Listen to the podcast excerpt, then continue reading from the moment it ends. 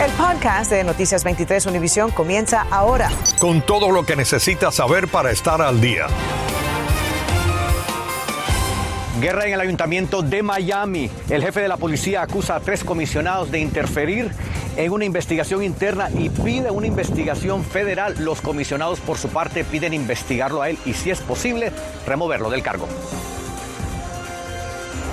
Tres años y medio después de la tragedia del colapso del puente de FIU, reinicia un nuevo capítulo en lo que muchos consideran algo más que necesario.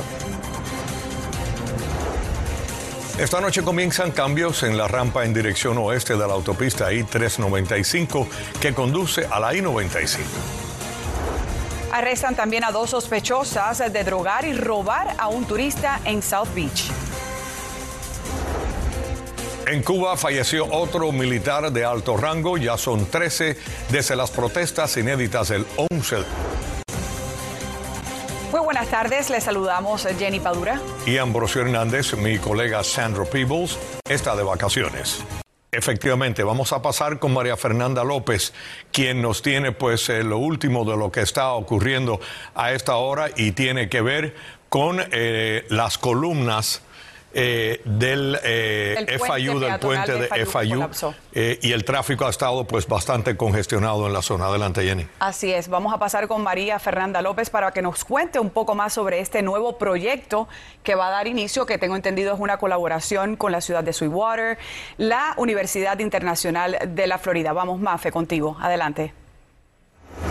Así es, Jenny Ambrosio. Este es un trabajo en conjunto entre la ciudad de Sweetwater, FIU y el Departamento de Transporte de la Florida, FDOT por sus siglas en inglés.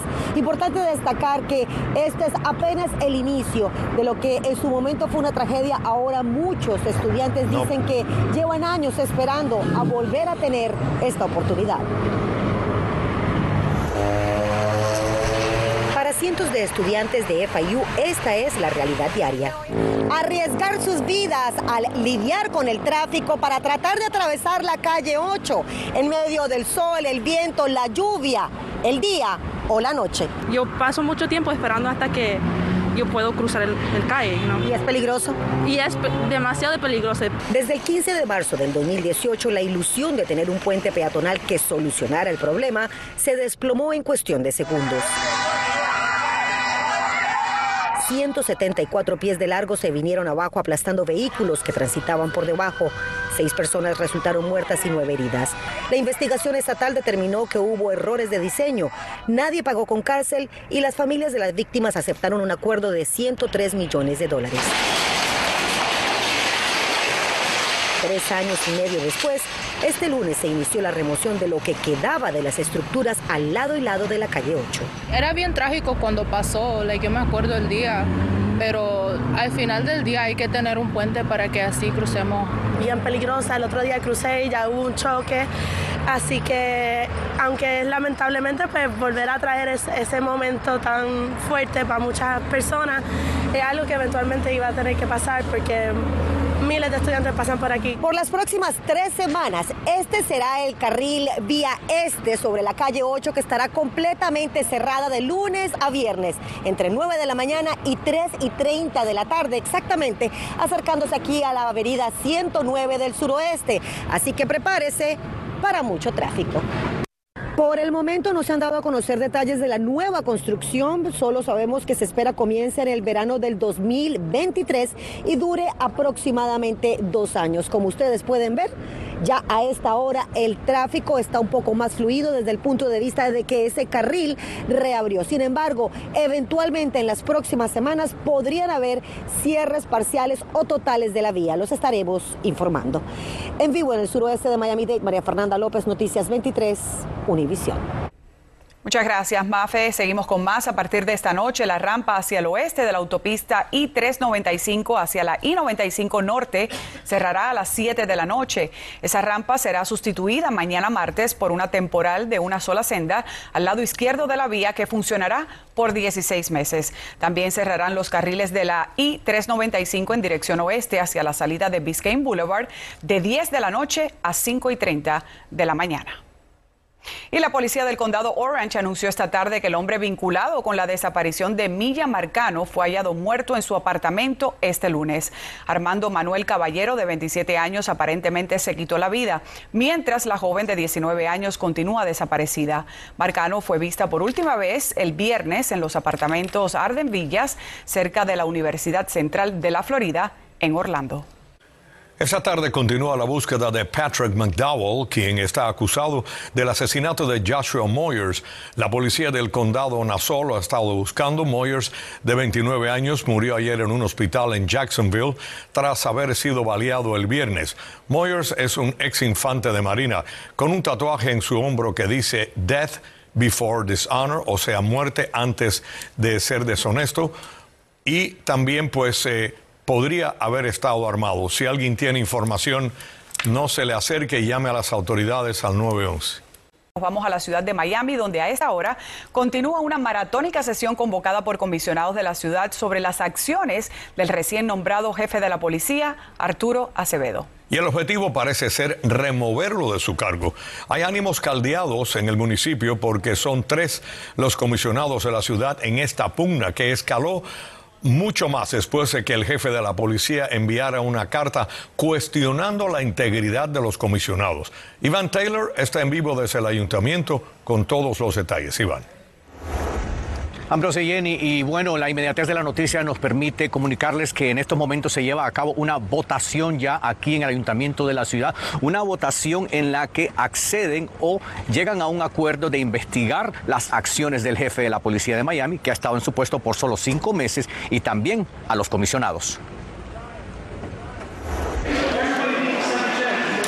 Así terminó la primera sesión de la mañana. Esto es un shakedown, como se llama. Un shakedown. Si el city manager no lo vota, lo van a votar a él. Simpatizantes del jefe de la policía de Miami increpando a los comisionados que piden investigar las acciones de Arturo Acevedo. Yo estoy proponiendo un ex agente del FBI que sea el que haga la investigación. El detonante de este exabrupto y la reunión en la comisión, un memo de ocho páginas que el fin de semana envió el jefe de la policía de Miami Previendo la reunión de hoy, Acevedo mandó este documento dirigido al administrador de la ciudad y al alcalde Francis Suárez, quien por cierto hoy no estuvo presente en esta reunión. Comienza diciendo, vine de Houston después de ser reclutado por usted y el administrador de la ciudad. Ambos indicaron que era necesario reformar y cambiar la cultura de la policía de Miami. Continúa señalando a los comisionados Joe Carollo y Alex Díaz de la Portilla de interferir con una investigación interna por decisiones que Acevedo habría tomado, por ejemplo, remover de su cargo a una pareja de agentes señalados de abuso de poder. Manolo Reyes dijo que él apoya la postura de Carollo, por lo que Acevedo pide una investigación federal.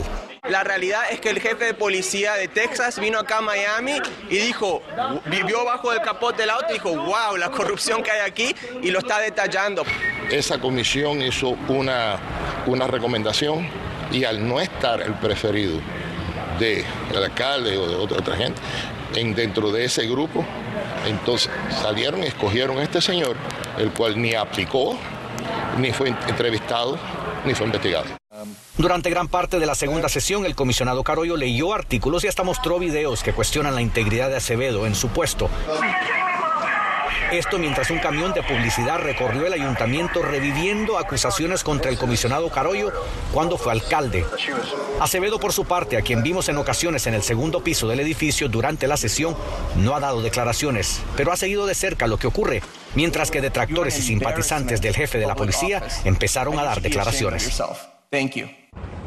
Bueno, y entonces repetimos que se está llevando a cabo una votación en estos momentos aquí en el ayuntamiento de la ciudad. Queremos reiterar que los comisionados no tienen la potestad de remover de su cargo al jefe de la policía. El único que puede hacer, hacerlo es el administrador de la ciudad. Los legisladores lo que pueden hacer es recomendar. Nos comunicamos con la oficina del alcalde Suárez, quien ha estado ausente en esta sesión, y nos dicen que el edil hará una declaración al final de la sesión. Informándoles en vivo, Iván Taylor. Regreso con ustedes al estudio. Gracias, Iván. Gracias, Iván. Infórmate de los principales hechos del día. En el podcast de Noticias 23, Univisión. Un hombre de 24 años está en la cárcel acusado de asesinar a su padre y apuñalar a su madre dejándola gravemente herida. El acusado compareció en corte esta mañana y no es la primera vez que enfrenta la justicia. Olance Nogueras nos tiene toda la información. La policía de Miami-Dade identificó a Marlon Herrera, de 24 años, como el hombre acusado de apuñalar mortalmente a su padre y herir de gravedad a su madre durante una disputa doméstica en el interior de esta casa, localizada en el 7257 del suroeste y la calle 16. Eh, son cosas personales de ellos, yo no, no te puedo decir. Es que no sé, no sé ni lo que pasó. Según el reporte del arresto, cuando los oficiales llegaron, escucharon gritos que provenían del interior de la vivienda y observaron por la ventana a un hombre que yacía en el piso, rodeado de sangre. Entonces forzaron la puerta y hallaron al acusado sobre una mujer que sufría dolor por varias laceraciones y la hoja de un cuchillo clavada en su espalda. Herrera fue arrestado sin ofrecer resistencia. Su padre había llamado al 911 y dejó el teléfono en su bolsillo con la línea abierta. Nunca hablé con un muchacho pero con el padre y la madre eh, son para mí uno de los mejores vecinos de Nieca. El padre, identificado como Ángel Herrera, de 53 años, fue transportado al hospital Kendall Regional, donde fue declarado muerto. La madre fue intervenida quirúrgicamente en el centro de traumatologías del hospital Jackson y permanece en condición crítica. Detectives entrevistaron este lunes a vecinos del área. Herrera, de origen cubano, enfrenta cargos de asesinato en segundo grado con un arma. Por ahora, Herrera permanece en la cárcel de TGK, la cárcel del condado, sin derecho a fianza. Olance Nogueras, Noticias 23, Univisión. Gracias, Olance.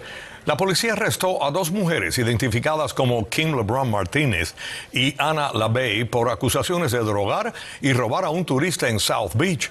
Según el reporte oficial, las sospechosas drogaron a la víctima mientras consumían bebidas alcohólicas y le robaron tarjetas de crédito, un teléfono celular y varios objetos de valor. Las dos mujeres hicieron transacciones fraudulentas por unos 15 mil dólares en un periodo de 16 horas. Y las autoridades buscan a un hombre que se hizo pasar por policía y tras romper el vidrio de la puerta trasera de una casa robó más de mil dólares en artículos. Ocurrió en la cuadra del 8000 de Sanibel Drive, esto en Tamarack. Los detectives también desean hablar con otro hombre que en ese momento tocó en la puerta de la casa donde no había nadie. Si usted tiene información, llame a la policía.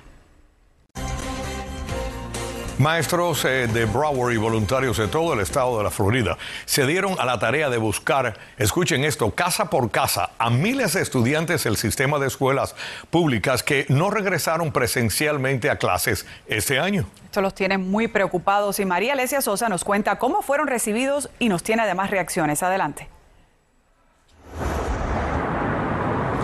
Hola, ¿qué tal? Muy buenas tardes. Efectivamente, cientos de maestros tocaron puerta a puerta las casas en el condado Broward. La tarea, buscar a 6.000 estudiantes que no regresaron a este año académico y otros 5.000 que faltan demasiado a clases. Preocupados por la merma en el número de estudiantes del distrito, la Junta Escolar de Broward y el Sindicato de Maestros del Condado fueron puerta a puerta para reconectar con las miles de familias que no se han presentado a las escuelas. La experiencia mía fue porque yo toqué puertas. muchos se habían mudado, otros se habían ido del estado otros ah, no abrieron la puerta, muchos dijeron que no regresaron al salón de clase por falta de, de, información.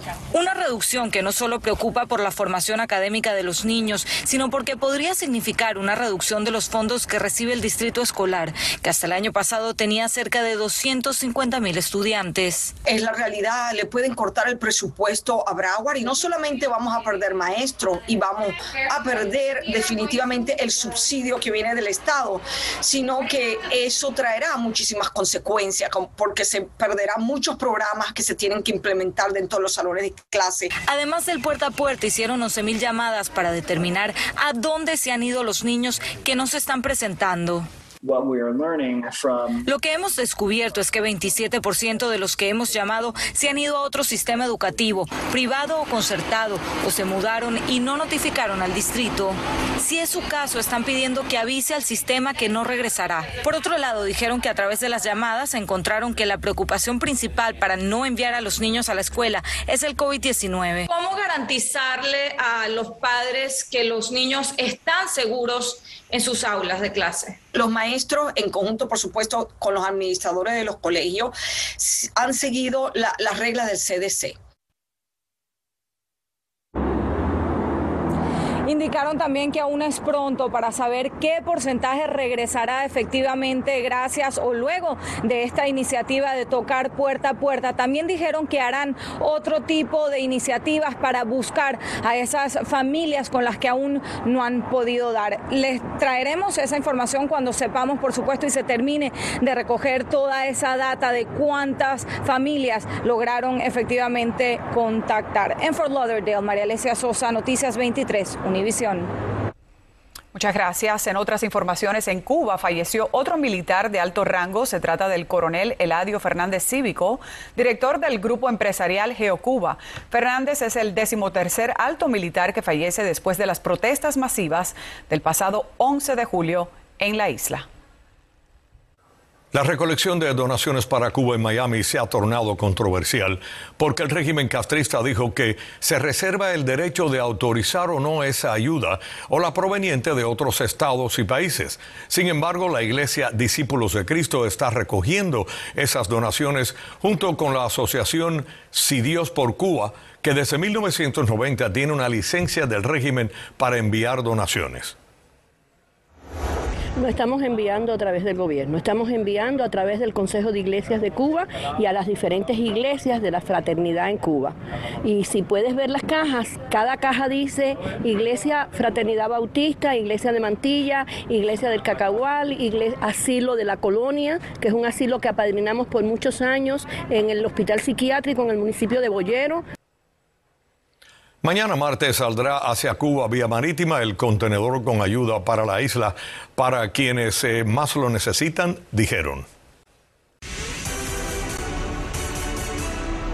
Bienvenidos a la información deportiva. La estancia de fin de semana en el oeste peninsular no fue nada buena para nuestros Miami Marlins, los actuales campeones de la Liga Americana e indiscutibles líderes de la división del este, los Tampa Bay Rays, que de hecho aseguraron su lugar en los playoffs el sábado, hicieron lo que la mayoría estábamos sospechando, nos pasaron la escoba. El viernes Eduardo Cabrera se fue con otra derrota, su tercera, y continúa sin ganar en las mayores. El sábado fue Sandy Alcántara, quien no pudo, aunque en su favor podríamos decir que sobrepasó las 200 entradas lanzadas en la contienda, y eso de por sí es un gran acontecimiento en el béisbol en estos días. Y ayer Jesús Luzardo se fue con la derrota a pesar de haber permitido solo par de carreras. Hoy los peces descansan y mañana tienen doble jornada en Nueva York ante los Mets con quienes jugarán par de encuentros más antes de regresar a casa para cerrar temporada recibiendo a los Phillies. La lista de peloteros cubanos eh, que han desertado de la selección cubana de béisbol que participa en la Copa Mundial Sub-23 que se celebra en la ciudad de Obregón, México, subió a seis cuando Reinaldo Lazaga, Dariel Fernández y Dismani Palacios se unieron a Luis Danis Morales, eh, Uber Mejías y Loidel Rodríguez. El récord anterior de deserciones de peloteros cubanos era de 5 y se remontaba